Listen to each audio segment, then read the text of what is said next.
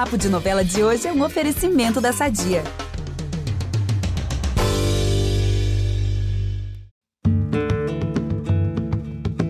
a Juma e o José Leôncio não vão ser o melhor exemplo de relação entre Nora e sogro, né? A gente já tirou essa conclusão quando ele ameaçou colocar a tapera dela abaixo e ela colocou ele na mira de uma espingarda.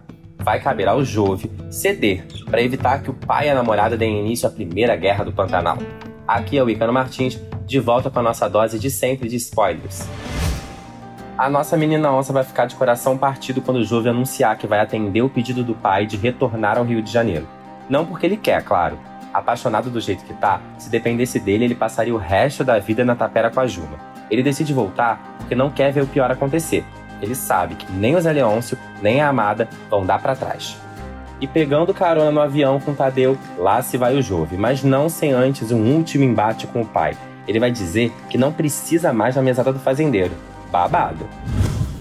Agora chegamos ao auge, nosso momento Pantanal Asas Indomáveis. Já dentro do avião, o Júlio vai pedir pro Tadeu fazer uma escala e vai passar na tapera da Juma, numa cena bem romântica, daquela de novela mesmo. Ela vai cavalgando ao encontro do amado e entra no avião com ele rumo a Campo Grande e depois Rio de Janeiro.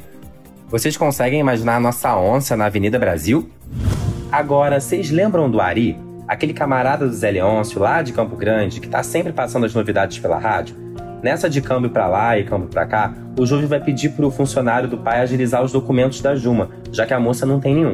O único problema é que ele acha que o patrão tá ciente de tudo, quando na verdade ele não tá sabendo de nada. Galera, ficamos por aqui, mas já sabem, estamos sempre juntos na TV, no G-Show, no Globoplay. Eu volto amanhã, porque se tem novela no ar, eu aqui com os nossos spoilers de sempre. Beijão!